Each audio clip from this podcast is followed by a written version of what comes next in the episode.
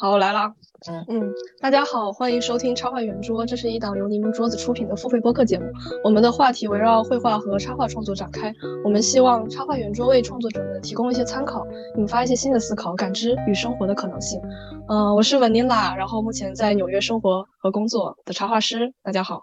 ，Hello，我是你来周，然后目前算还算是一位插画师和老师，但是现在在在转型中，在学习新的东西，所以现在有点青黄不接。嗯，我们两个基本都是这个样子。然后这一期其实是我们二零二二年插画圆桌的第十期节目，也是第一季的收尾吧，所以是最后一期。我们想做一次没有大纲、没有框架的节目，我嗯们想回到第一期两人对谈的一种形式，但是我们会以更松弛、更私密的方式来聊聊我们过去一年各自的生活与工作，然后也包括我们对于未来的一些展望啊，然后一些学习的愿景。所以，嗯，对我们这次是 完全的 freestyle 和即兴的在录了，就是嗯都没有约好时间，就是刚才小池突然就微信跟我说你有空吗？你现在要干嘛？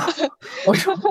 我说我要出去跑步，他说我现在状态好，我们快录，然后我赶紧就去把头洗了，坐下来录录播课，就是也不对我今天，我嗯今天就是干了一天插画工作之后，就陷入了一种躁狂状态，然后就想着说，趁着这个状态好，就赶紧把这一期给做了。因为我我其实有想到，就是我们这一期节目好像更像是我们一开始想要创立这个圆桌播客的一种初衷，就是我们一开始其实，嗯，我觉得可以稍微先聊一下，就是我们怎么想到要做这个播客的。其实一开始的时候是我想把这个播客做成一种泛视觉的形式，就是它不只是在谈论插画，而且它是，嗯，我原来想的是它是附属于我们工作室的一个播客节目。我想嗯。说，嗯、他或许可以，因为我们工作室在做杂志嘛，然后跟各种艺术家，不光是插画的，嗯、这种创作者有合作，和摄影师啊，和呃诗人啊，和和各种各样的艺术家都有合作。我在想说，能不能就是做一档播客，跟他们聊聊天，然后我就我就想了一下，我身边的朋友里面好像就只有就比较适合跟我一起来做这个项目，所以我是在二一年七月份的时候联系了周，说要不要一起做一个节目。然后那个时候我们定的名字还叫柠檬桌子，它还嗯不叫插画圆桌，因为我们想把它做成更广泛一一点的，不那么局限的一个节目。嗯然后我们还试录了第一期，在上海的时候一起录的，然后 logo 也做好了，但最后也没有剪出来。嗯，嗯，我们第一期居然是在上海录的吗？对啊，当时是我刚好回国了嘛，然后去去，我们其实录了两次，第一次是我单独和你录的，然后第二次是你来了，那个就是管少爽，就是我们工作室的主理人的家里，我们还有和我工作室的其他成员一起，大家一起又录了一期，但是那次好像只是一个初步的一种形式的探索吧，最后也没有剪出来，因为我觉得那个效果也没有说特别的好。对，嗯，那个时候我们还不太清楚，就是怎么收音啊，然后怎么在技术性的解决一些技巧上的一些东西，所以做出来就完全是在测试那个收音能不能成功。但是后来就 后来反正那一个免费的播客也没做出来，就隔了大半年吧，可能还有更久的时间，就突然我想我想说，我们能不能把这个做成一种付费的形式？因为我们其实之前懒得做下去，一定程度就是因为这个是一个 passion project，就这是一个对嗯，你为爱发电的那种免费的项目，所嗯以就是你会突然有个想法说把它做一下，呃，但是你可能做了一两期，然后生活突然忙一点，有了一些状况之嗯后，你就会把它搁置掉。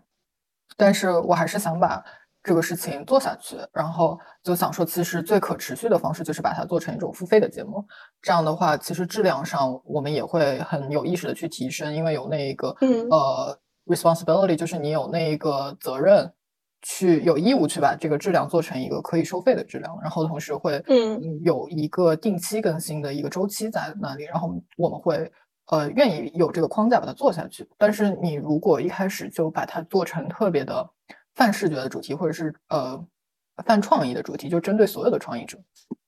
我觉得它其实一开始是有一点点难的，因为我们两个的嗯社交媒体上的听众也好，然后关注者也好，全部都是插画圈子里的人。那么嗯，你，只能说以一种插画的视角去插入，或者是说，我觉得我们两个的在插画范围内的经验是最多的。然后你从这么一个很小的点开始钻，其实是最容易的。就我们不需要去做嗯太多的功课，也不需要去做太多军备。其实很多期，因为我们讲的内容很熟悉，很多时候我们一定程度上也可以 freestyle，也就不会很恐惧这个事情。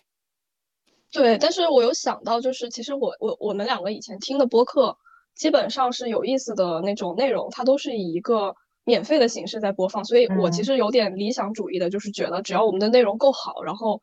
它就算是一个 passion project，它也能给给给各自的生活提供一些能量和思考。但是后来发现，就是因为我们也不想把它做成那种网课形式，我们没有想说，就是我们不想说通过我们的节目教给大家一些什么东西，我们更多的是从一些很个人、很私人的一些角度出发，它有时候可能并不公正。他有时候也可能带着我们的一些情绪和偏见，但是我其实，在做这一年节目的过程中，感受到最强的一个是我人格方面的改变。就是上次我还在跟 Joe 说，就是他发条微博说他的人格从 INTJ，你原来是 INTJ 吗？我好像是 INFJ 改成了 ENFJ，就四个里面换。然后就是他这个人格大翻转，然后我想说，哎，怎么我好像确实能，因为我知道你以前就是一个很。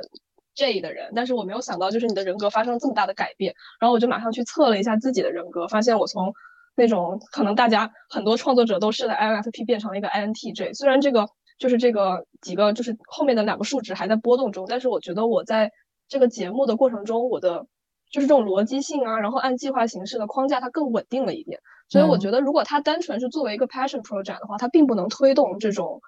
你这种计划性的，并且是它是我们是每个月一次的这种时效性的这种节目的推动，就是我觉得其实你要把一个事情做下去，它是需要一些外在的推力的。可能对于我们来说，就是我们对于这种听众的一种负责任。嗯，我们想要每期都做出一期好的节目，然后我们要定时的推送，我们要做很多很多的幕后工作。就虽然刚刚就说，嗯，可能它如果是一个。插画类的节目的话，我们比较了解，就不用做太多的军备竞赛。但是事实上，如果如果给大家展现一下，就是我们幕后准备的过程，其实它是非常大量的一种，就是在在各种媒介上面，不是媒介啊，就是比如说我们要去了解那些嘉宾的背景资料啊，然后他的一些轨迹啊，然后包括涉及到的一些其他领域的东西，其实我们都是要做大量的研究的。我很多时候也会觉得蛮累的这个事情，但是一想到。就是这个节目下个月还要继续进行，所以还是会把它做下去。所以我觉得这个做节目这一年对我人格上的改变非常的大。你的麦，嗯。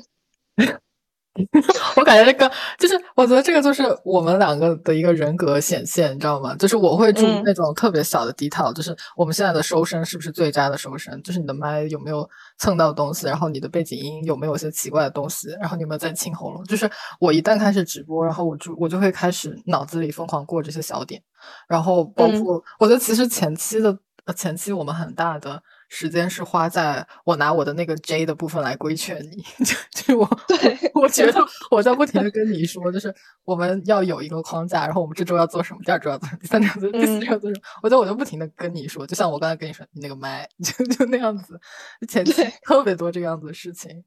对，而且我们还在那个年终的，是年终的时候嘛，就大概在六七月份的时候有过一次呃争吵吧，然后我觉得这个争吵也是一次。有点爆发性的争吵，然后其实那段时间就是我的签证过期了，然后我要去弄新的签证，然后加上各种压力啊、经济压力啊、情绪也不好啊，所以我可能在做播客的过程中稍微后退了一些，然后我们之间的这种不平衡就产生了。其实我觉得这样子的不平衡在任何一种合作关系里面它都会有，就包括可能我们以前做工作室杂志的时候，每个人的分工就虽然是有分工，但是。总有人会因为一些原因，他没有呃及时的完成自己的工作，那这个项目还是要继续进行下去的话，就有另外的人必须顶上，然后大家之间就会出现一些不平衡。然后那个时候我想到的是，就是这种合作关系里面的沟通该怎么进行，因为我有时候会带着情绪工作，我可能觉得大家都会有，但是我有时候的那种情绪是会突然爆发式的一种委屈感。就是我觉得这个在我人格里面其实是蛮蛮小孩的一种情绪。我之前还跟我朋友讲说，我今年其实完成了第二次成年，就是 我在慢慢的把这种好像有点未成年的一种一种特质给褪去了。就是其实之前跟那个曾俊聊了一下，他就说，就我那个时候就想说，就是我觉得插画这个东西很没有意思。然后他的观点就是说，他会觉得。插画的工作现在对于他来说更像是一种责任心，就他就是可能有些人也会觉得自己的工作或者是要做的事，他没有那么的，嗯，他有时候肯定不会那么的让你有 passion，你肯定也会有自己有情绪或者是各种原因状态不好的时候，你觉得自己没有办法完成。但是我觉得好像一个未成年和一个成年人的界限就在那边，说你要怎么把自己的情绪放下，然后带着一种 responsibility 去把这个事情做完。嗯，我不知道这是一种好事还是一种悲哀啊，就是怎么就突然就这样？我觉得这是一件很好的事情，就是可能因为我的人格，其实我觉得我们两个在人格上很大程度上是非常相反的，就是在嗯思考方式上或者是做事的一种处事方式上，就因为你说你的情绪化可能会比较重。那我可能过去一两年意识到的就是，我是一个在做事上我会完全就是去抛弃我的情绪的那种那样子的一种人，或者说我有的话，我会很努力的，就是劝诫自己，就是说这个情绪是不应该出现的，在这样子的一个流程里，它是不重要，最重要的是你怎么把这个事情做好，还有重要的是这个逻辑上理得理清楚。那其实从反正从我的角度上，我会觉得说，哦，我很受益于此，或者说我我会觉得这就是应该事情就应该这样子做。所以你如果讲给我听的话，我就会觉得啊，这是件很好的事情。嗯，那包括就是你说那个沟通的事情，其实我最近一直在反思，就是因为前两天我一直跟你说有没有空想跟你打电话什么，其实就是我想到就是今年马上要结束，我们要录最后一期嘛，然后我就在呃想说今年这个沟通的问题，因为其实前阵子我觉得我们也有一点矛盾，但是其实也没有时间去把它沟通开。那我其实想跟我其实是想跟你再多聊聊的，然后我就在反思说，其实以我们两个在做节目的这么一个，就是我们俩已经在合作一个很紧密的一个项目了。那其实我们的沟通的量，尤其到后期，其实是非常 minimum 的，就是就是它那个量是非常少，就完全只沟通最最最必要的东西，然后很多东西其实我们就直接不沟通，就直接让它过掉了。或者说直接就让它 freestyle 了，其实我觉得这样，嗯，是有隐患的，就是这个隐患还是挺强的，就是因为本身我们东西我们在合作的时候就变成呃大家各做各的那个样子的，很多时候，它不像是有时候那种合作感，呃，是完全基于双方之间的一种默许和信任的那种感觉，但其实有时候我觉得很多事情它需要去，呃。有一个更加紧密的一种融合，很多时候，嗯，但我有时候又会觉得说，如果合作的双方他们有信任的话，才会去，就是这个分工才会更明确。因为我又想到之前我们对于圆桌的，就是设计方面的一些争论吧，好像后期的一些争论基本就是围绕着圆桌这个这个视觉怎么做，怎么做宣发，然后怎么让它更有效。就是我觉得在这一块也体现了，就是我们两个人对于。就是创作心态的一种不同，因为我是非常想要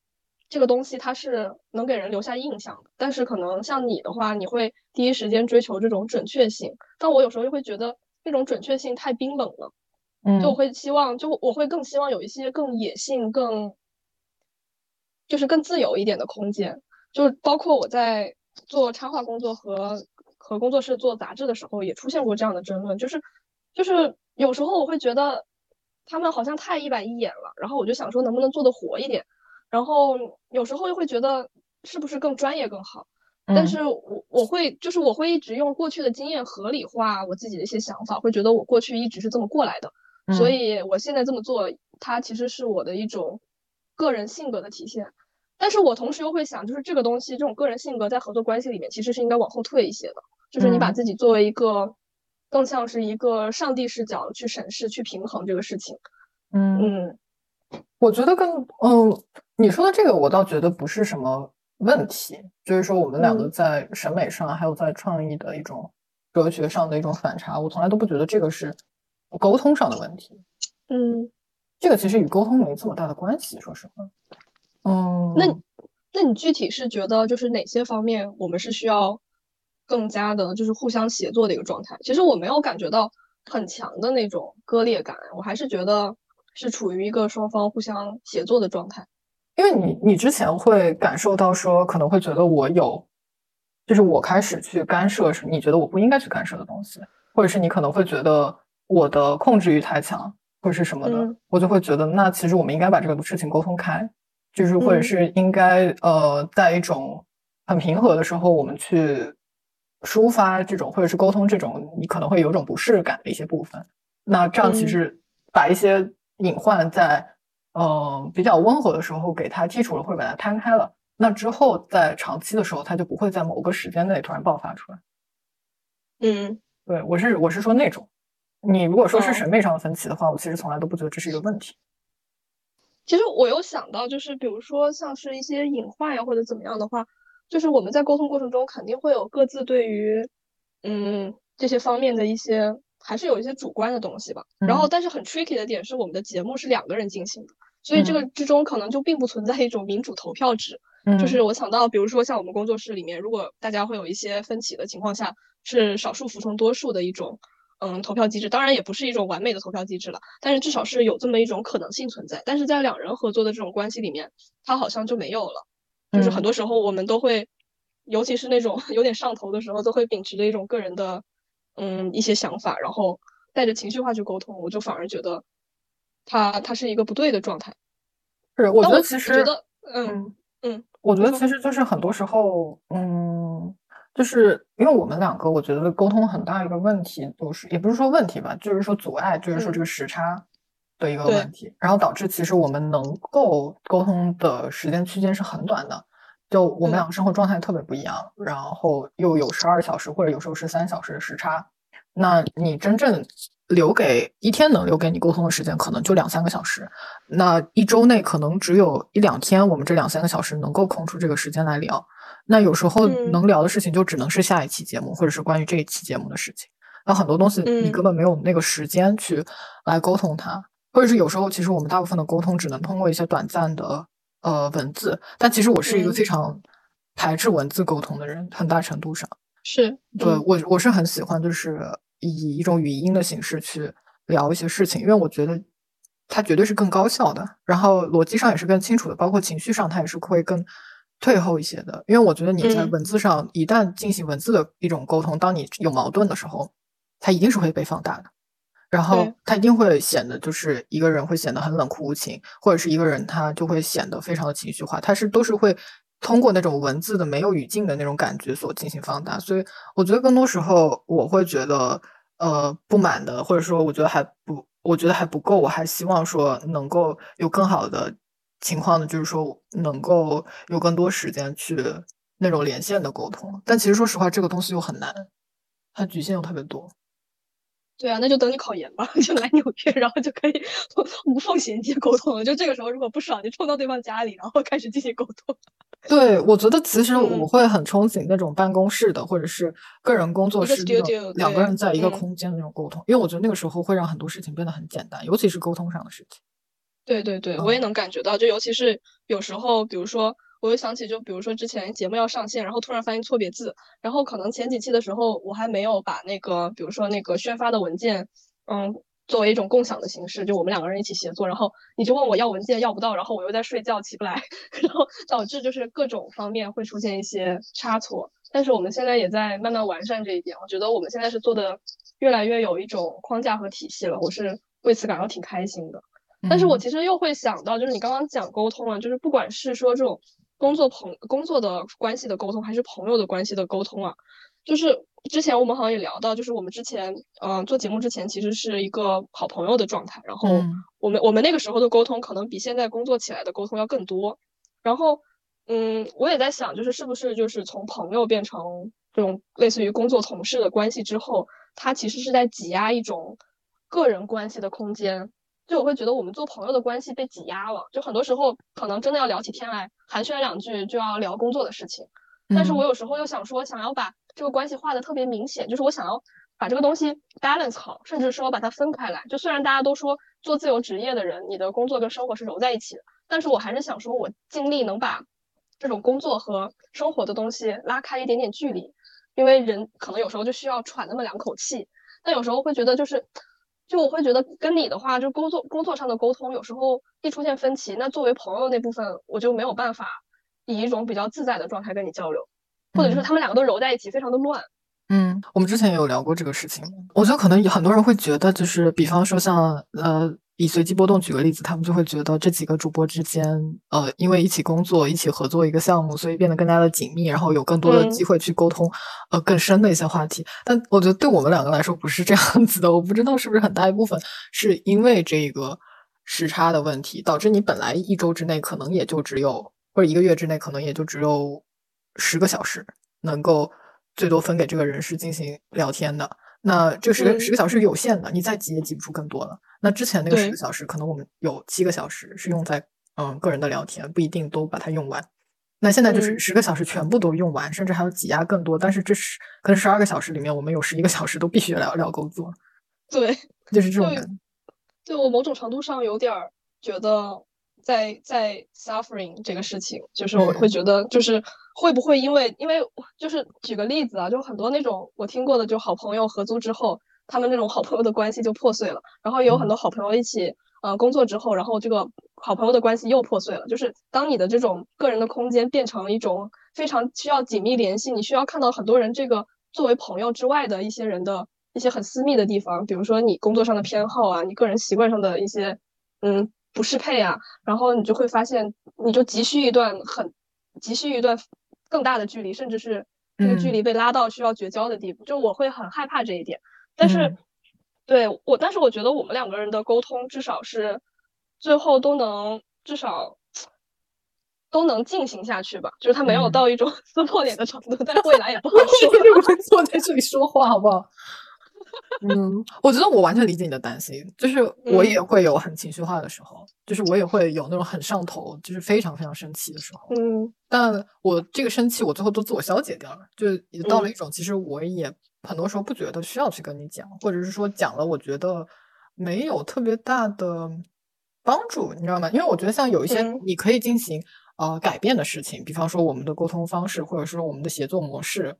或者是说我们的一种。呃，视觉上的 style 或者是这些东西，它是可以改的。你是可以通过一些沟通，它进行一些调整。但有些东西你真的很难，呃，出现调整，它就是被那种时局所困的。比方说，就是你就是会有工作很忙，或者你现在这个阶段你就是没有办法很好平衡你的那种对时间管理，你就是失控的。那无论我多么呃，无论我多么生气，或者多么跟你沟通，这个东西它都是不能改变的。你只能说是 let it pass，就这样子。嗯，那其实这种东西，嗯，我。就我也会有那种很上头的时候，但是就是最后觉得还是，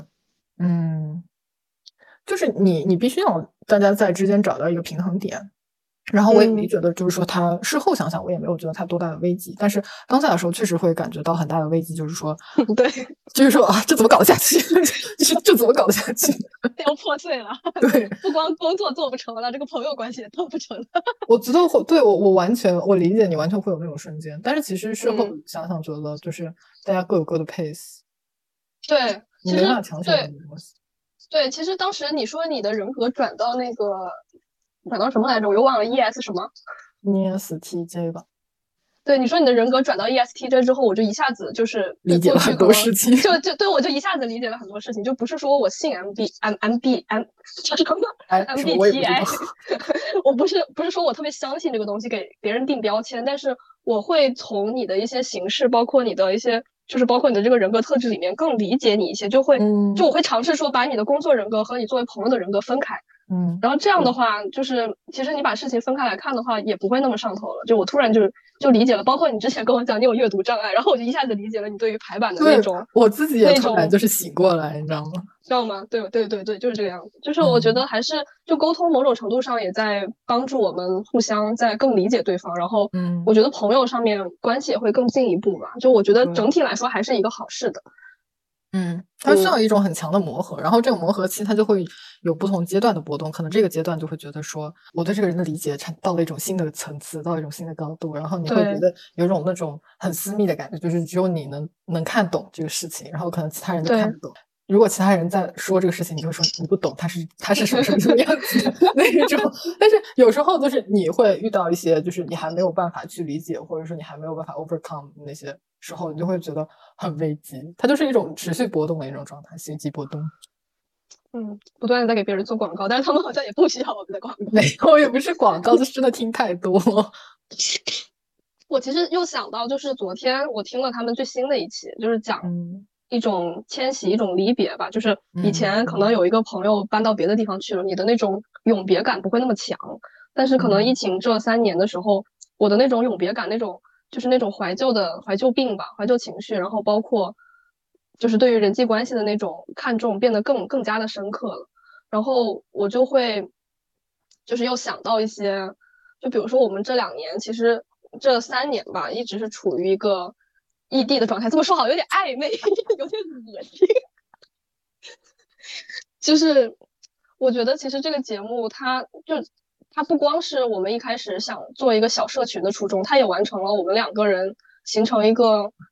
互相的一种社群的一种构建，生命的大和谐。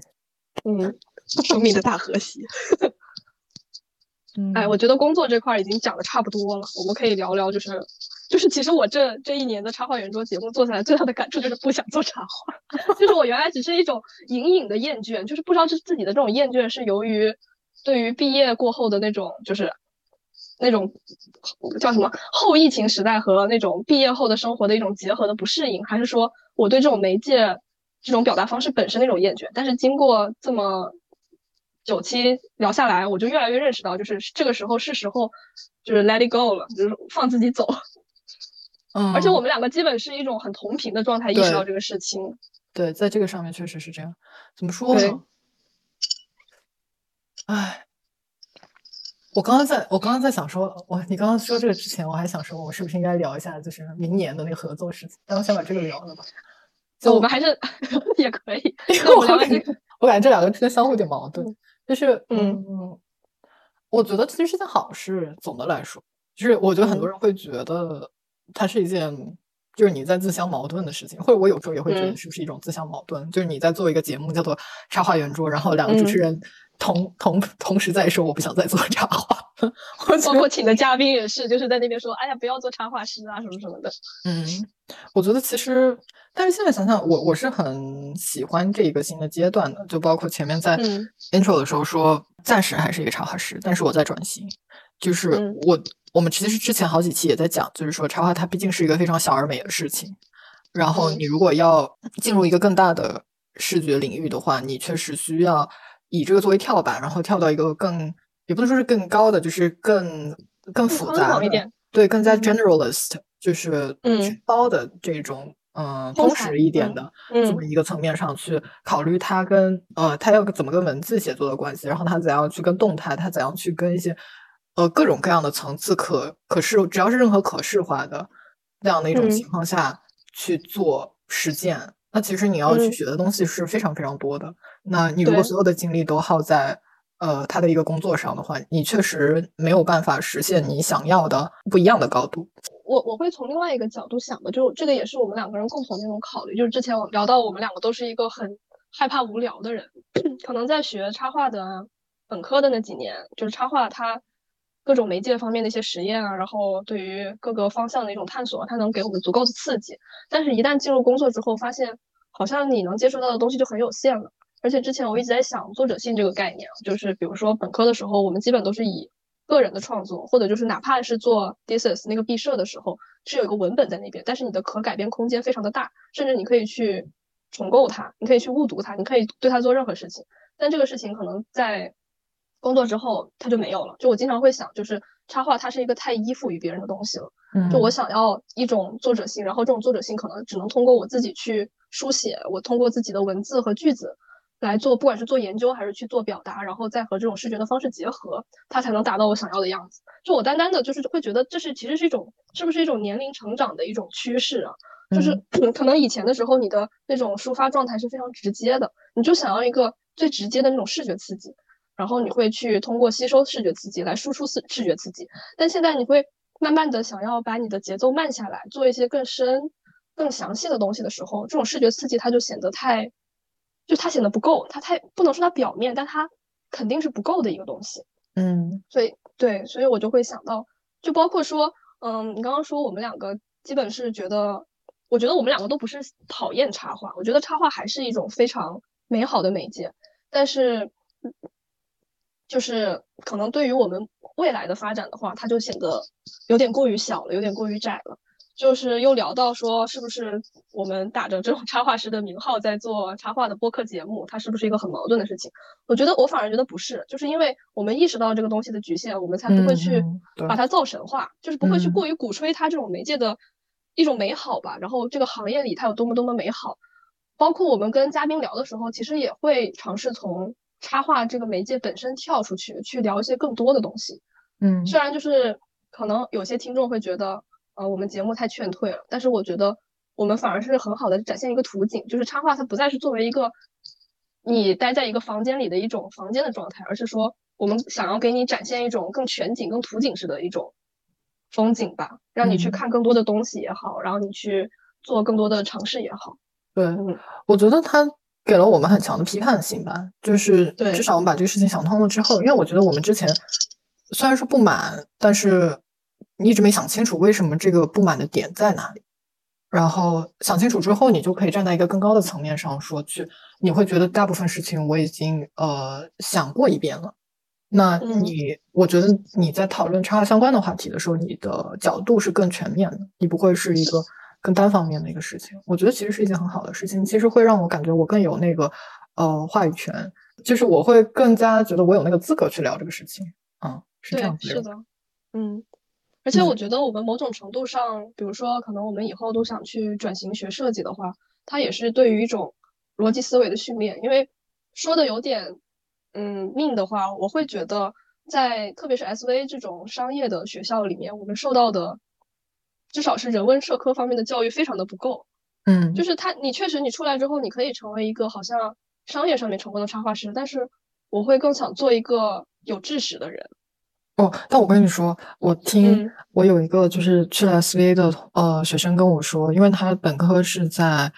呃英国读的，然后他去嗯 SVA 读第二个本科，他就跟我说，哇，好受益于 SEA 的人文教育。啊，真的吗？对，他就觉得他在英国那边的都没有受到很多这方面的教育，可能他的那个专业对他来说非常非常放养，然后好奇怪，一般都说是英国那边的人文教育比美国这边好太多了。我是觉得 SVA 说实话，你要求的一种硬性的人文的学分是很多的。它是，但是你嗯同样就是我们经常可能在学校里面，就是你非你需要有非常强的那种自发向上的力量啊，就是、嗯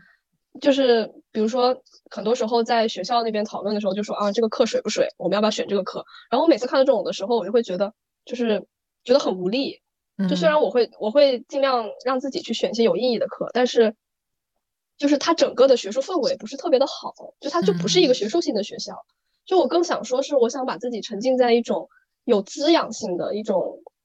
就是包括你的同龄人，他们都是一种好的一种氛围的状态下。就我可能会过于要求这种外界的一种环境吧，就包括我选择待在纽约，也是因为我觉得纽约它是可以滋养我的一个地方，它是可以刺激我的一个地方。我我是嗯很清楚自己如果一旦没有刺激，或者是生活在一个过于放养的状态的时候，我是很容易就放松懈下来了。嗯，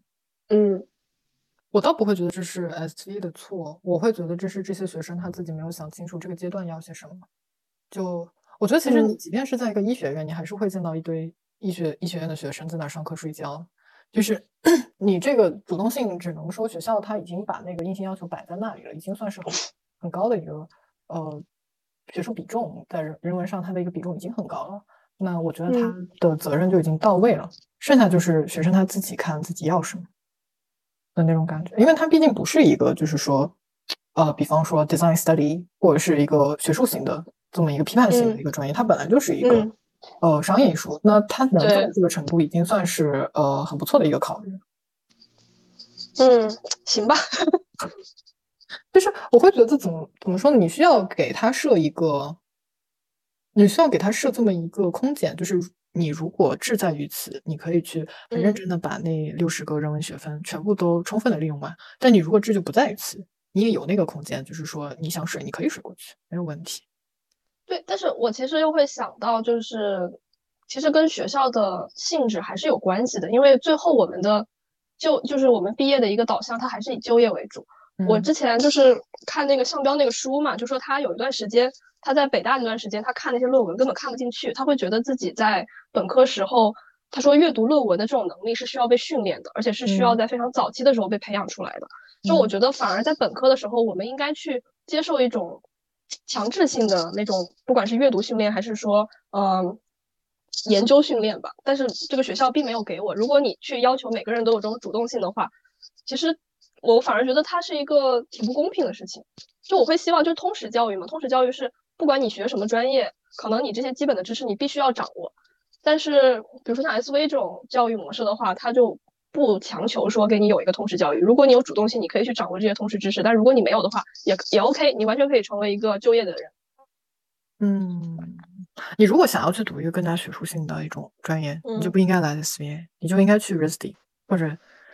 或者当时没有想清楚啊。嗯，当时就是非常猛的那种劲，说我就要画画。但是越学你越意识到，就是你单纯画画是没有办法做到很多事情的。就很多时候我们会讲，就我现在会更会，比如说看画的时候会更会看这个画里的逻辑。然后我们一直在强调这种 research 的重要性，就是你要让你的画面里的每个元素看起来是它们之间是有联系的，并且它们是有根源的，它可以是被追根溯源的一个东西。但是可能我看很多现在的插画师的作品，会觉得他们的那种。那种连接感非常的非常的弱，然后他们的那种对于画面的考究也没有非常的强，它就纯粹的沦为了一种装饰品。嗯，但其实这这就是我们对于插画这个事情的不满足的点，就在于此，就是觉得它的，我觉得它作为一个插画产，就是作为一个视觉工业里面的一环，它的角色就不在于批判，是对它的它的角色就是在于装饰，所以你不能。我会，我现在会觉得你不能指望他去做他不应该去做的事情，就是其他的环节，他有更强的能力或者更好的适配性去做那个批判的角色。对对对，嗯，就所以就是我现在聊这个，也只是想说，这是可能是我自己的一个观点，以及我为什么觉得想要转行的一个原因吧。然后我我记得我上周的时候去 SVA 做了一个 guest speaking，然后那个老师是 Sam Weber。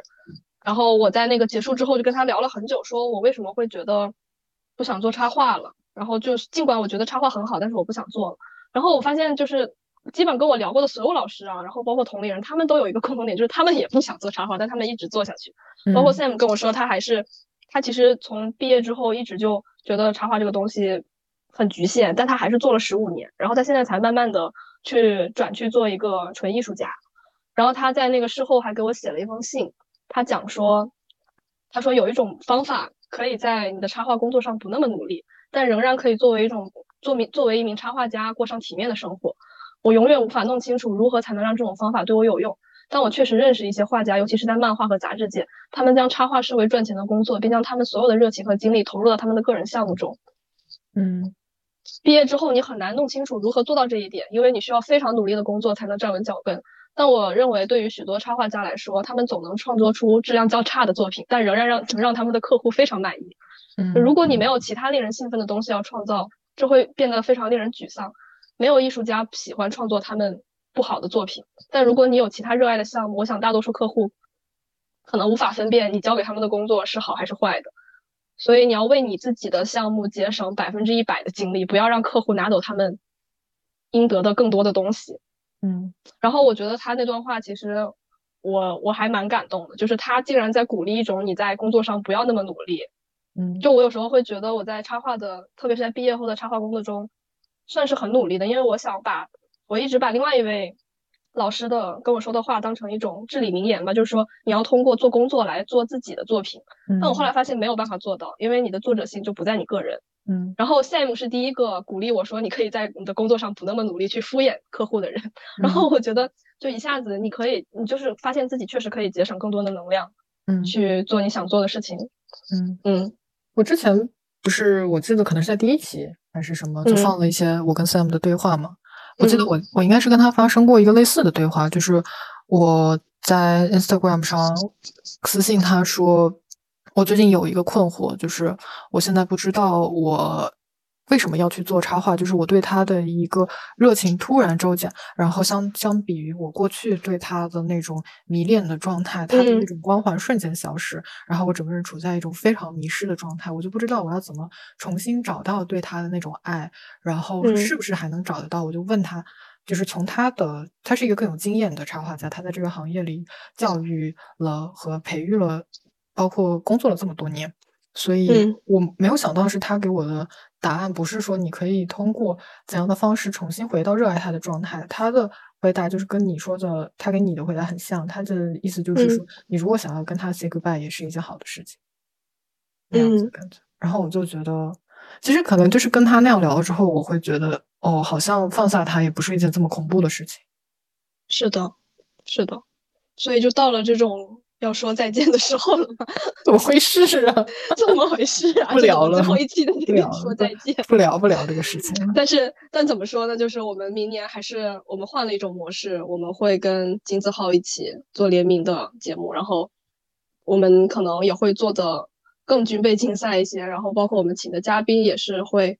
嗯，怎么说呢？就是更重磅一些。对，更好像好像对去年的好像嘉宾不太尊重。就大家都是很好的嘉宾了，但是就是我会觉得，就其实我我也有一个考虑吧，就是当时金字号来找我们的时候，我一直在想说，我们希望能有节目的很大的一个自由度。然后这个自由度，其实我跟 Joe 在内部也会有一些争论吧。就比如说，我有时候有一些很想谈的话题，但是那个嘉宾我知道他是很会聊的人，但可能他在社交网络上没有那么大的流量，他是一个隐身于社交网络的人。嗯，然后他也不是会经常会发作品的人，就大家可能不是很知道他。但我们又是个收费节目，我们可能每期是需要给嘉宾的这个 嘉宾费，有时候都是需要倒贴的，所以有时候这种这种好内容和一种商业方面的考虑，我觉得也是一个很难平衡的事情。我在考虑到这一点的时候，其实当时就很纠结，说要不要跟金字号合作。嗯，我是觉得，我我完全理解你。其实包括今年，我觉得做下来，我自己作为主持人学到最多，或者说感觉做下来主观上觉得最舒服的。几期可能并不是，可能就是最不受欢迎，或者是收呃购买量最低的几期。比方说那个跟管少爽的那期，呃，独立出版和艺术书展，还有包括 嗯那个打工茶话会，嗯对，那期我也很喜欢。我觉得那期呃剪下来感觉就是最精华的，就是大家每每句话都很说在点子上，然后对，尤其是孟说的一些话，就是我感觉特别的，就他话少，但是。说的都很到位那种感觉，对，很精准的一个人。对，所以当时我就一直想说把把他请过来，然后你还有点纠结，因为他确实是一个不怎么活跃的一个人。但是我觉得他他比我们两个都都要早的意识到，他可能从大三的时候就意识到说他以后不想做插画这个事情，并且非常早的开始准备。嗯，就他是一个比较会看前景的人，我觉得。我觉得我之前的纠结不在于说他没有社交媒体的存在感，不在于说我跟他没有深聊过。然后我不确定他是不是适合来做一个谈话类的嘉宾。然后美嘉的话，我知道他的一个经历是，呃，就是他的一个经历是比较还蛮纠结的，所以我觉得光是他经历本身，我就知道能问出一些东西来。但是聊过之后，我觉得莫海是，呃，很让人惊喜的一个嘉宾。但是 让人惊喜，因为我我我之前确实没跟他怎么聊过，然后你们两个比较熟，聊的比较多。是的，然后所以就是，嗯，你说，我觉得我是那种。我我算是控制欲还算比较强的，就是说我没有办法，就是做到，就是说在完全对这个嘉宾不理解的时候，就是出于一种纯粹的呃信任，说就是你打了包票，他 OK，那我就觉得他 OK。我会需要知道，就是说他他为什么 OK 的点，他为什么适合做嘉宾，他能说出来是什么？就我需要知道这些，然后我就说嗯 OK，那他应该是适合的。我需要被劝服，我需要被信服，我需要理由，然后我才会觉得嗯可以这样子。对，我觉得，所以就觉得你很适合做甲方，你不适合做插画师，好吗？就你以后，我在想，就如果你以后学了设计之后做 art director，一定是个特别特别 harsh 的 art director，会把插画师弄哭的那种人。嗯，就我我是那种非常逻辑脑的，我觉得，我就这两年意识到，就是我必须要有合理的理由跟我说，我没有办法接受一种直觉性的理由，就是说我觉得他这样好就够了，我需要一个。背后的一些客观上的分析，然后我才会觉得，嗯，他那他是站得住脚的，对，对，我觉得这个也是我们两个的一个区别吧。就包括在选嘉宾的时候，我比如说我想做的一些内容，它和这种商业方面的平衡，也是我在创作上的一种考量。就是我不太会去迎合一种为了一种商业利益，或者是为了一种更好的宣传效果而去做作品。我始终是想把它做成一个。更有深度的东西，好像这样说出来也有点虚，但是这是一个个人的追求吧。嗯，我是觉得怎么说呢？但我觉得我们第一季的平衡是挺好的，呃，也有很热卖的一些集集数，然后也有一些我们自己质量上很满意，但是可能在收听量上呃欠佳的一些集，就是我觉得它是在一个可能一期这样一期那样一期这样一期那样，它是一个很好的比例了。但第二季的话，可能。呃，就是明年的十二期，因为要跟金字号合作，然后因为我们的呃售价上要有一些提高，然后包括希望就是能够吸引到更大的一个群众吧，然后可能会在那一年更加在意，就是说，呃，我们能不能交出就是负责任的一些，就是可能更会更加在意商业上的利益吧，就是说，也不能说是更在意，就是更加在意那个平衡吧，就是不会这么的自我了。嗯，对我觉得第一季我们还是有一些很自我的成分在的，就是说，哦，我们想干嘛就干嘛这样子。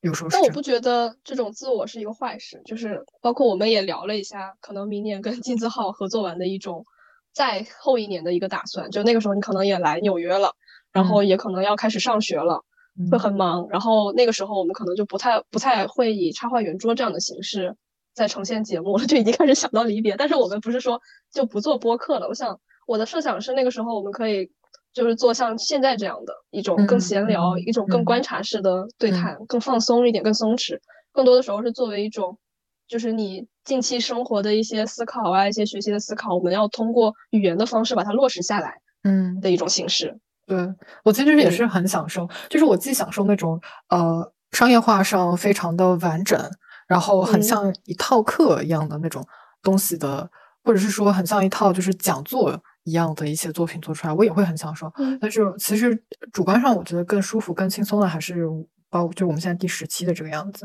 但可能就是像你说的，它会留到之后，可能我们第三年还继续打算做这样的谈话类节目的话，我们可能就会转向一种更加放松，然后或者甚至是一种嗯纯播客，就是那种免费放送，我们想更一集就更一集的那样子。嗯，对，嗯对，因为可能做了两年的付费节目之后，可能确实需要休息一下。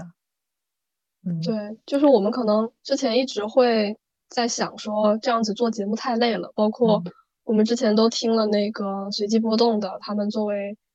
类似于年终总结的一期节目吧，他就是也是聊到他们节目后期就是后台的一些情况，说他们每次也是要做大量的一种调研，然后搞得很像军备竞赛，然后就没有办法做到很松弛的聊天。我们每次就是我们两个在准备节目的时候，会经常在想说，就这个月的马拉松又要开始了，就直到直播结束的那一刻，才终于可以放下一口气，说这个马拉松跑完了。嗯，其实是一个非常消耗的事情。就就我不知道你会怎么样，但我每次就是比如说做完那种非常非常消耗谈话能量的。呃，直播之后我是需要休息个三天，就是那个期间没有办法跟任何人交流，就需要，因为我可能就是 I 人格嘛，我需要从自己的独处里面再重新吸回能量。嗯，我觉得当然这个取决于嘉宾，有些跟有些嘉宾聊完就会很累很累，然后跟有些嘉宾聊完就会你觉得还没聊爽，就是还想再聊一聊。充电了，对对，这个就唉比较随机吧，也看主题，但是怎么说呢？我觉得就是这个阶段就干这个阶段的事情，我我会。很，因为可能就我比较理性嘛，我就觉得我们有，呃，因为说实话，你能聊的东西太多了，你知道吗？就你现在不聊，不等于说以后不能聊。我会觉得有很多很很放松的东西，我我完全愿意就是去留到之后有那个时机去聊，我不会觉得可惜，就我也不会觉得就是很委屈，我会觉得就是哦，我们可以就有这么多能聊的话题，你完全可，我现在就是想把一些比较商业或者比较呃 cater。To like 更加的更大的一种听众的那样的一种话题，先把它聊掉，然后就 get it out of the way，让他先嗯先先先就 check it off the checklist，然后再去聊一些就是更加自我、更加随性的东西。我会觉得那也 OK 啊，就没什么问题。就我的感觉就很很很淡然。是的，但就我们要聊聊明年我们打打算邀谁吗？嗯，可以稍微剧透一下。就是虽然我们现在还没有邀，就是还没有跟他们呃具体发出邀请函，就是说跟他们邀到他们明年的档期，但是档期好像明星啊，就还没有定下来他们的档期，也没有得到他们同意啊。但是我们已经默默已经已经默默的给他们列好了时间，对，默默列好了明年的嘉宾，虽然没有得到任何人的同意。嗯 嗯，所以我们明年其实前两期会请 Lisk 和曾俊过来。嗯，讲一讲，然后我们会请我是白，这个是不确定能不能邀到，但我们会尽力。然后我们会邀请呃上海的插画师 Vicky 张，嗯，还有包括山鬼。其实我对山鬼很好奇，就是他是他虽然也是在插画领域，但好像他是一个完全独立于我们这种插画学生之外的，他可能更多的在从事一种游戏和概念设计的。那种方向，就我对这块完全不了解，所以对他非常有兴趣。嗯，然后我们会请费佳跟老狗这块，主要是会聊聊绘本，这还不确定，那就对还不确定很多可能性。万一他们来听说啊，我没有答应啊，你怎么就提前给我定档期？就对，还有还有那个 Eve 嘛，Eve 跟你比较熟，嗯，能衣服是 OK 的，对。然后还有我们还想请正义，呃，那一对，因为我对他们在法国做动画的，他们也是一直能给，就是我觉得他们的创作力非常强啊，就是能嗯有一段时间一段时间的不断的输出那种很很很有新鲜感的东西，所以也想找他们聊聊。嗯然后剩下几个确实是不知道能不能邀到的，包括完形。我觉得完形是一个在画画上逻辑非常强的人，所以就很想看看他的思路是怎么样。而且他是那种做了好久这种视觉领域的人，就是 好像他的那种兴趣点就是非常执着的在于对这种技术性的。我对这种人也是蛮好奇，因为我我之前有想到，就是我们两个对于插画，就是可能插画能做下去的人，一方面他们是对于画画本身就有热情的人，就是他们嗯对画画这种行为本身就能产生一种嗯成就感，它是从行为里面诞生的一种成就感。但我们两个可能都不是这样的人，就经常觉得嗯画的太痛苦了。嗯然后还有早春，早春也是一个很好的老师，还有李淼，李淼能邀到吗？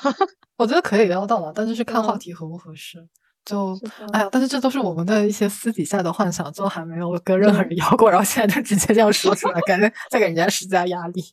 对，就最好他们这几个人都不要来听我们这期节目，好尴尬。肯定会传到他们。天呐，哎，那嗯还是把这段删掉吧。我的天要不要，呐，我觉得没没事了，我们就没有任何剧本。哎，好吧。还有什么没有聊的没？哎，其实我还挺想聊一下，就是还是这一年的一种变化吧，因为我们不是嗯想要回顾我们这一年的一些变化嘛。我今年发生了一个很大的变化，就是其实在我记得在二零年、二一年的时候，我们就聊到说，我们很少在看插画的作品，就是很嗯少平时看东西很少在看插画的东西了。嗯但是我今年发生最大的一个变化是，我的朋友圈渐渐脱离了插画师这个群体，也不嗯能说脱离这个群体吧，就我还是有很多挺好的插画师朋友，但是我的社交圈变得更广泛了，就是可能跟我在画廊工作有关系，接触到了很多艺术家、摄影师啊、设计师啊，然后包括一些非艺术行业的朋友。嗯我我有时候会觉得，就是这样子的朋友给你的一种视野，它是帮了我很多的。就有时候我也会觉得和真正的就是在搞艺术的人会有一种很大的落差感。就我嗯想起上上上周天，我是去参加了一个叫 People's Pavilion 他们在 Chinatown 搞的一个活动，然嗯后是请了有十个艺术家，就是我不知道为什么我被邀请啊，但是我就是去那边做了一些东西，然后搞了一些项目。然后，但是当当当时那个场子里面有非常多真正的艺术家啊，就是有做行为表演的，有搞音乐的，然后有搞各种各样项目的人，我一下子就会有点犯怯，你知道吗？就是那嗯种我觉得我自己非常的不够 qualify 出现在这个场合，嗯因为他们是真正的，我不是说有一个阶级差异嘛，就是有可能我后来跟我朋友聊的时候，他就说你自己就看不起插画，其实他们没有看不起你，但是你自己看太看不起插画了。嗯，对然后我就意识到，好像确实是这个样子。一方面，我对自己目前插画师这个身份非常的不满足，但是想要往别的方向爬的时候，它又是一个进行的过程中。当你看到更 established 的人的时候，那种向往啊和那种一种觉得自己不足够的心态，他们就融合在一起，很奇怪。他们很多艺术家也不一定很 established 吧，可能他们也就是那种超级独立，然后对，就是超对对级自由，就是超级赚不到 钱的那种，然后或者说超级没有名声，就他们不一定是一种非常 established 状态，可能就像你说的，对对纯粹是觉得你觉得他们的媒介比插画更酷，可能他们就是一个音乐人，就会觉得啊我不会这个，或者我觉得这个很酷，或者也也不是酷，就是我我现在不太会，就是以把酷当成一种符号去评判别人啊。嗯但是我我会觉得，就是就像你刚刚说的，他们那种自更自由，也可能是我不不熟悉他们吧。但是我会更嗯向往一种就自己作为一种作者的那种独立性，嗯就是至少那个状态，不管他们生活的怎么样，他们钱赚的够不够多，但是那种作者性的那种独立让我很向往。嗯，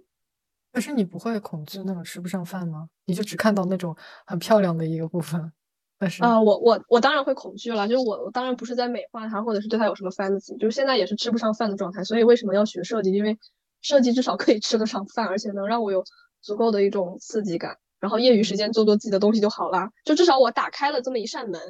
我打开了这么一扇门，我可以有勇气去踏出去了，我可以去做一些不同的媒介了。我觉得这个是一个很好的一个入口吧。嗯，我反而是我感觉过去两年，我对这种独立性失去了对它的一种憧憬。嗯嗯，我反而我我这样这样想想，好像我跟你有一种相反的认知一样，就好像嗯，我觉得那样好，我不想要那样的生活，因为可能过去过去两年三年，我都是一直处在一种 独立创作者的状态，然后我很幸运的没有落在一个很凄惨的状态，甚至住在家里。然后你说我凄惨吗？我觉得你挺凄惨的。我是很凄惨，不是骂呀，就是你真的很凄惨。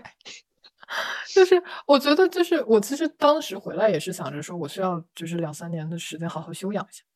就是我出我想要独立或者是自由的一种状态。嗯，一个一方面是出于就是说这个是我我喜欢的生活状态，还有一方面就是我觉得我需要去滋养一下自己。那，嗯，当你离开那个安全的环境的时候，你在你要你再去独立的时候，就是或者说你没有家里很有矿，然后你去独立的那个状态，它就是一个不太现实的状况，或者是说它反而是会让你整个人很 burn out。所以我反而觉得我现在更想要一种很稳定的，也许是会在一个工作就是公司里面，或者说是一种更加我我会反而想要往 establishment 里面走那种感觉。嗯嗯，我反而会有时候。会觉得独立，它其实是一个很很大的一个 burden，很大的一个负担。嗯嗯，我又想到，就之前跟那个美嘉和莫聊的时候，就是你想要这种生活，是你需要考虑的是你承担的这个风险的问题。嗯，就是我可能就是，如果你问我想不想成为一个 established 的人，就是可以单靠，比如说插画工作可以维持自己生活，当然想，但是我知道达到那样的路，这条路我不一定愿意走。嗯，所以我就会宁愿让自己生活的苦一点。嗯，就我之前聊到，就是你说你没有存款的时候，心里会很焦虑，那种不安全感会很强。但我觉得我这两年一直在跟这种不安全感做平衡，然后慢慢可以接受了这种状态。嗯嗯，因为我会想说，再给自己两年时间，或者是几年时间，作为一个缓冲期吧，因为。相信最后还是会变好的，最后大家可能都能熬过来。我还是会有一种很理想化的愿景吧，但是我会我会愿意这两年我会过得苦一点，因为是我自己选择的这样一种生活。嗯嗯，那还蛮好的。我觉得你你把这个事情想清楚了，就是你这个阶段它是重心在于什么，那也就无所谓了。是的，嗯，我在想我过去一年认识到了什么？我觉得过去一年最大的改变就是幻想消失了。你这个你在上海这个幻幻想能不消失吗？我的妈！对呀，就是因为其实像你前面提到，就是说我们呃，我们刚开始做圆桌的时候，呃，两个人投入的时间不太一样，就是因为那个时候我在上海封城，就是虽然不是因为封城才想开始做这个节目，但确实是第一期做着做着突然就封城了，然后就开始有大量的时间可能投入前三期的。一些前期的一些把这个东西条条框框都建立出来、规则建立出来的那个事情上面，你单纯就是因为在封城，然后有一个大量的自由时间，然后那个时候你你刚巧又在忙一些特别复杂的项目，所以就对它纯粹是一种很客观的条件导致我们两个投入的时间比特别不一样。但是后来就是忙起来之后，包括你。那个 visa 签完之后，那你你时间腾出来了，那现在可能又变成你你来做那个投入，就它是一个比较平衡的状态。但确实，我觉得今年的封城让啊让很多事情都变了。我我开始思考事情是以这样的一种。是年年段来划分，就是可能一五年到二零年是我在纽约的那个年段，然后二零年之后那几个年段回到上海那个年段，就是我会开始思考这几个年段对我的改变和他对我的思考方式和我对看事情的方式上究竟产生了什么呃不可磨灭的一些影响。那我觉得其实呃二二年的这个事情，它确实很好的总结了我感觉我二零年到二二年一直以来很恐惧或者说是觉得躲不过的一个事情。很积极乐观的一些想法，就觉得，嗯，没有必要有了，就就是还是事情看得现实一点。我究竟想要怎样子的生活？然后我应该去怎样规划我的就之后未来吧？我觉得，嗯，就是哪一块哪一块，就是我生活中最看重的究竟是什么？然后我作为一个创作者，我应该给自己营营造出怎样的一个环境？我觉得这是我我过去一年想的比较清楚的事情。也没有完全摆脱一个大环境的影响，就是还是处在一种非常浑浑浑浑噩噩的，就是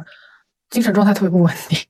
这样子 一种谁能在这？我觉得这个疫这个这个这个三年期间，有谁不疯都很都很异常，好吗？嗯，就就这几年看了太多人就开始发疯，不是这发疯不是一个贬义词，就是那种更更随性的生活，更松弛的生活，也不能说松弛吧，因为很松弛是在一个好的状况下出现，就是我会感觉大家的那种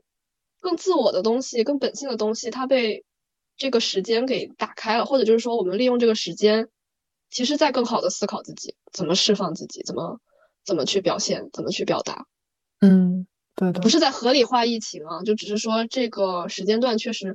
它给我们带来的这种改变非常的大。就我又想起我二零年的时候特别的抑郁，是因为当时基本身边所有的好朋友都回国了，嗯，然后我又没有其他的朋友，所以那段时间就是天天都一个人生活。再加上其实我以前就不是一个会主动去，呃。关关怀朋友的人，我就一直不觉得自己是个好朋友，就是一个好的人作为朋友。但是后来就是这两年，因为可能大家都分隔两地的时候，我会去比较主动的去做一些联络的行为了。嗯，这个也是，包括这种谈话节目也是，你要放以前我才 懒得聊呢。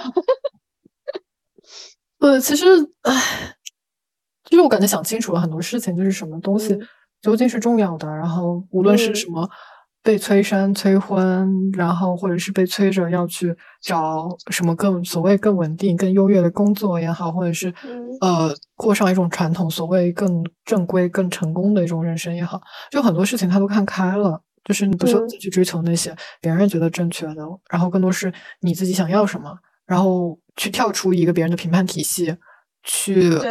然后我觉得，当然很大一部分是因为我很幸运，就是家里人没有给我太大的阻力，或者是说我很。呃，他们没有给我太大的阻力去改造他们，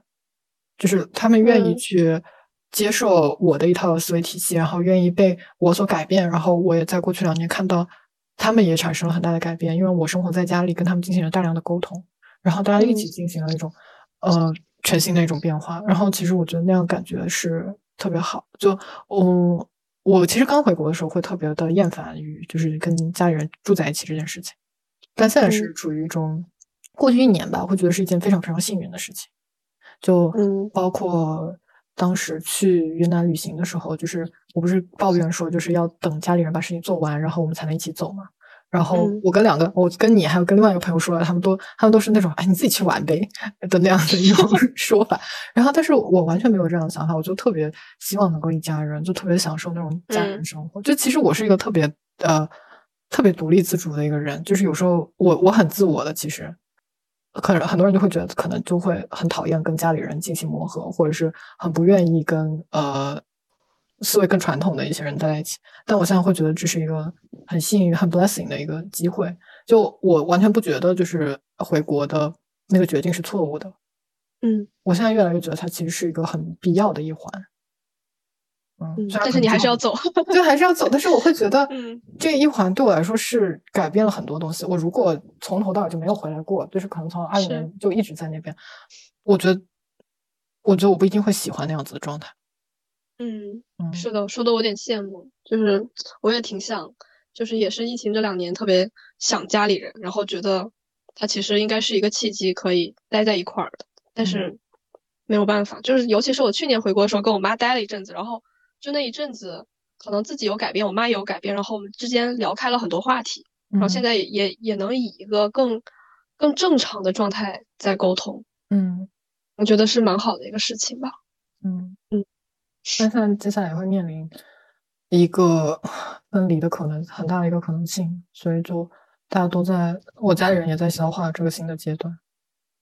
对哦，就是你你刚刚讲说那个。我们选择各自生活的一个原因啊，就是我现在又想到一点，就是为什么会选择这种不稳定的生活？因为我觉得这个世界可能马上就要不行了。就是我这两年最大的一个变化就是活在当下，就我只要我这一刻，我还可以吃上饭，我还可以买一些自己喜欢的东西，我还可以工作。其实我也能这个好消费主义，不是消费主义，就是我的快乐来源可能就 这么点东西。我还可以买一点喜欢的东西。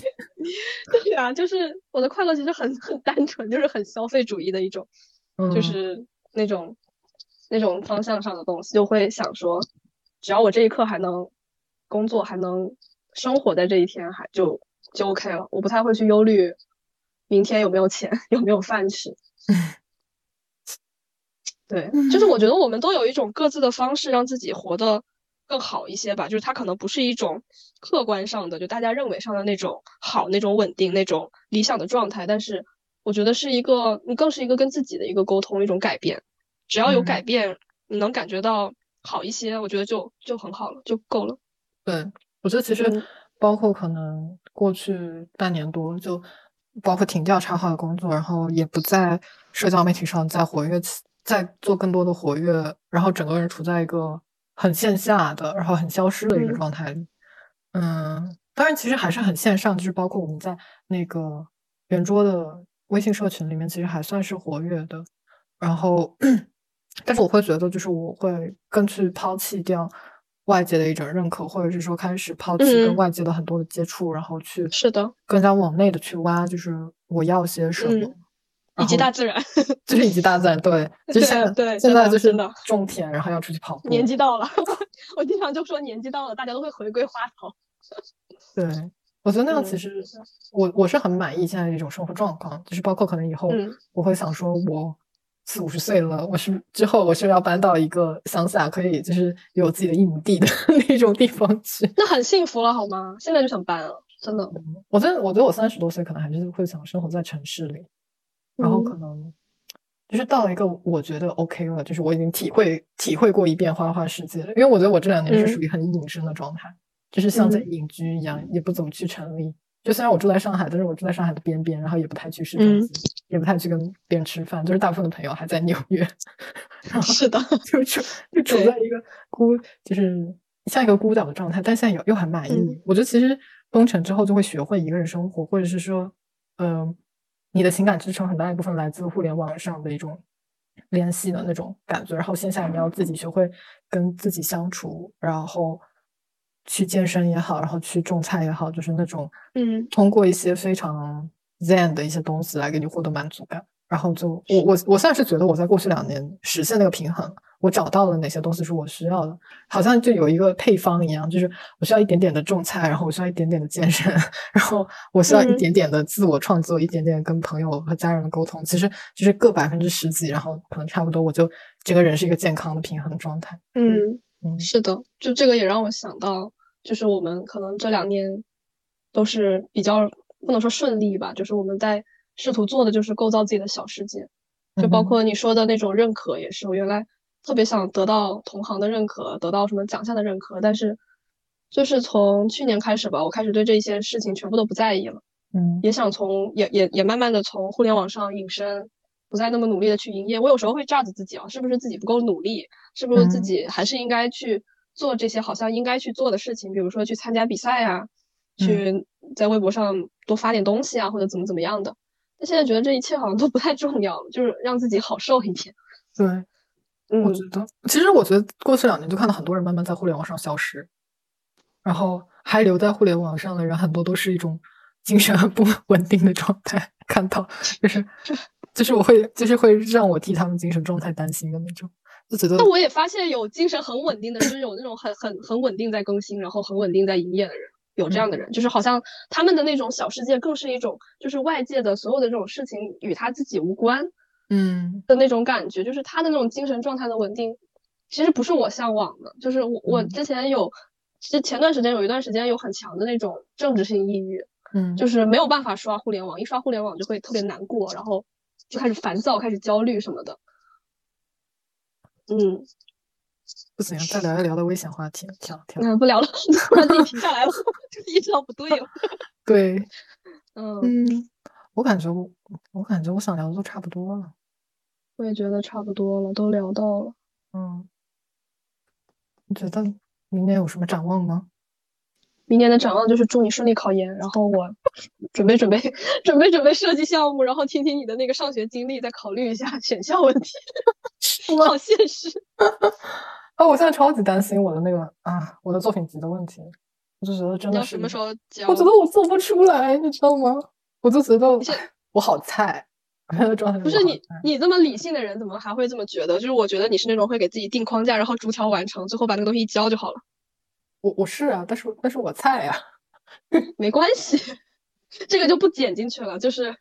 就是我我我之前还看了，就是那个哈佛跟不是哈佛啊，耶鲁跟那个 RISD 他们都有三年的 design 的课程，其中那个如果是你上那个三年课程的话，第一年就是给那种没有 design 背景的人上。就如果你的项目里的概念可能足够好，他们欣赏的话也是可以上的。哎呀，我知道，可是我我我没有这么大的侥幸心理。我是以那种我我我考虑事情从来都是以最坏情况去打算，就是尤其在这种事情上面。对，啊，我懂，我也是。嗯，所以我就会，我其实我的预设就是我的预设就是啊，我不行，我不要说预设，就是现实状况 就真的很烂，就是现在就做的很很做不出来东西，你知道吗？就是什么东西都有一点，但是都很散乱。嗯，就是我们现在聊了这么多，然后真的是一期闲聊节目，然后。也讲了很多一些各自的经历，很私密的一些讨论，所以就是也谢谢大家陪我们走过了十期节目，欢迎大家关注我们的微信公众号以及新浪微博，插画圆桌，对，插画圆桌，并加入我们的微信社群，可以留下你的微信号，我们会把大家拉进群里面。插画圆桌是我和周两个人独立运营的项目，如果你对我们的节目有任何的意见和建议，都欢迎你随时反馈给我们。然后我们也希望可以把圆桌推荐给身边更多的插画朋友，然后甚至是插画之外的朋友，让更多的人收听到我们。我们我们就明年见，明年会给大家带来更好的节目的。对，然后想补充一下，就是我们的节目现在已经上线苹果播客，还有小宇宙和喜马拉雅了，所以希望大家给我们评价和留言。再见。嗯，好的，那就再见了，下期见，拜拜，明年见。